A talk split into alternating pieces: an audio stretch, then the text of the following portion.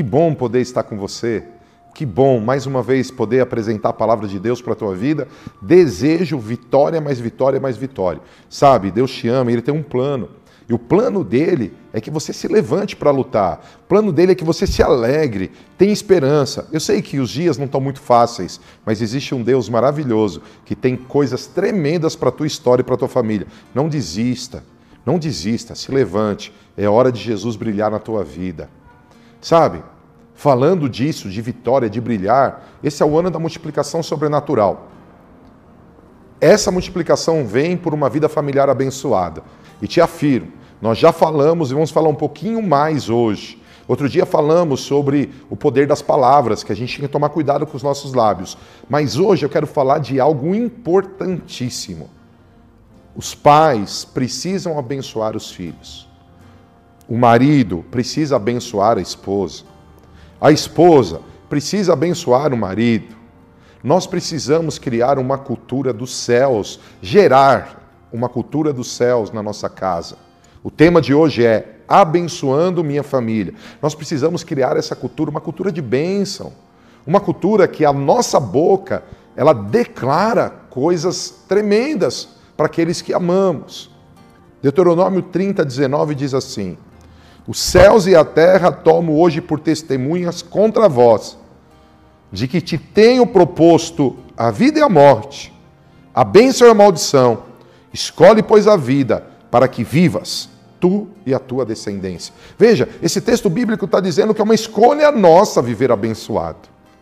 É uma escolha nossa ter vida. Por que, que é uma escolha nossa? Vou te mostrar algo. Deus fez o, o mundo, estabeleceu ele em justiça e equidade. Deus estabeleceu todas as coisas no lugar. O pecado gerou caos. Deus não aceitou o caos. O que ele fez? Escolheu uma família, não deu certo. Trouxe a lei, não deu certo. Trouxe os profetas, não deu certo. Claro, desde Gênesis 3,15, ele disse que Jesus viria, tudo foi feito através de Jesus e por meio de Jesus.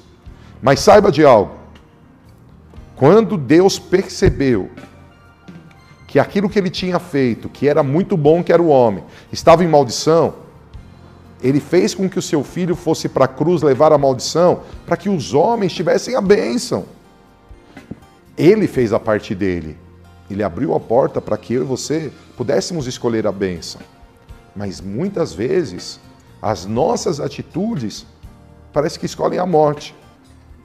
Posso tentar mostrar algo aqui para chegar nesse assunto? Se eu tenho que abençoar minha família, eu preciso entender o que é abençoar. Orar é muito bom, mas é diferente de abençoar. Profetizar é tremendo. Temos, um dia, é, Moisés exclamou: quem dera todos fossem profetas. Profeta é aquele que declara a palavra de Deus, daquilo que Deus fará. Orar é aquele que vai a Deus falar algo. Tudo isso é maravilhoso, é bom e temos que fazer. Mas temos também que abençoar.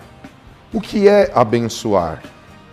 Abençoar é tomar da vida e soltar a vida. Vou ler Provérbios 18, 20, um texto que eu falo muito, 20 e 21. Do fruto da boca de cada um se fartará o seu ventre, dos renovos dos seus lábios ficará satisfeito. A morte e a vida estão no poder da língua, e aquele que a ama comerá do seu fruto.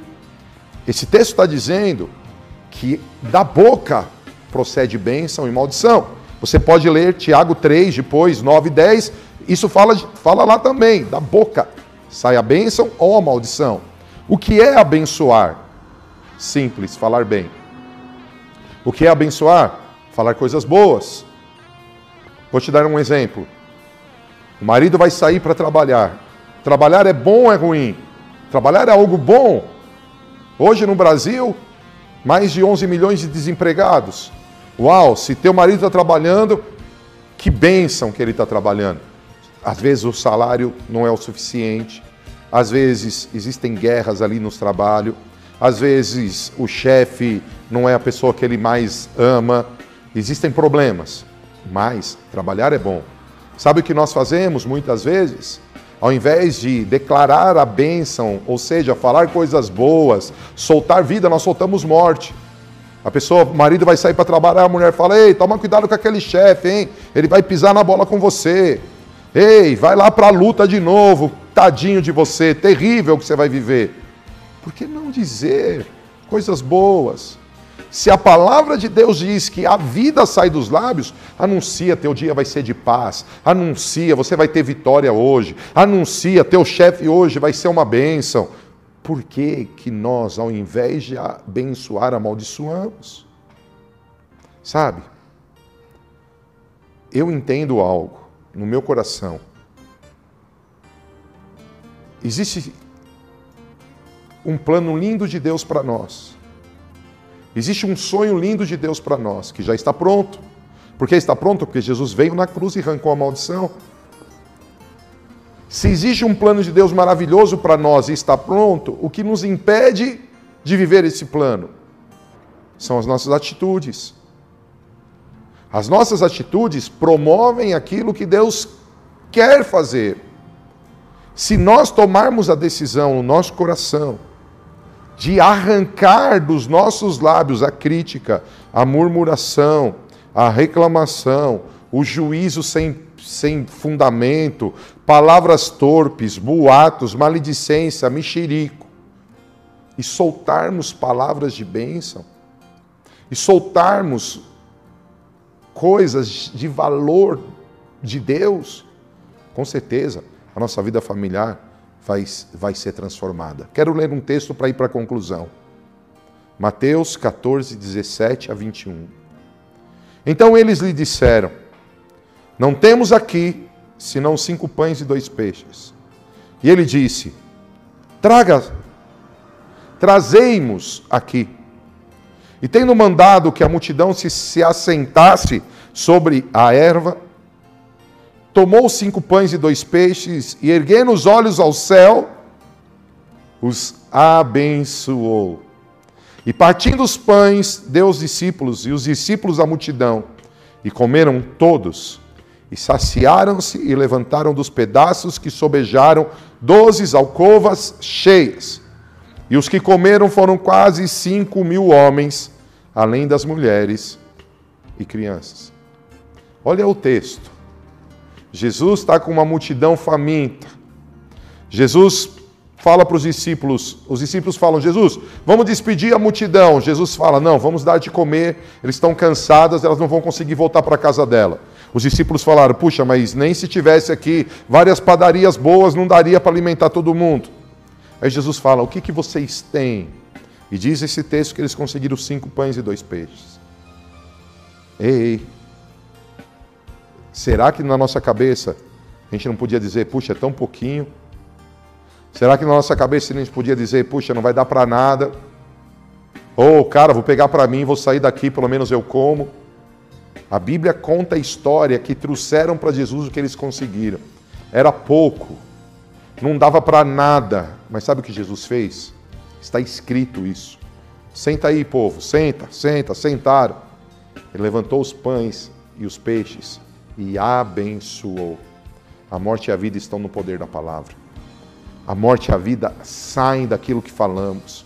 Como você está lidando com a sua família, como você está lidando com a sua vida.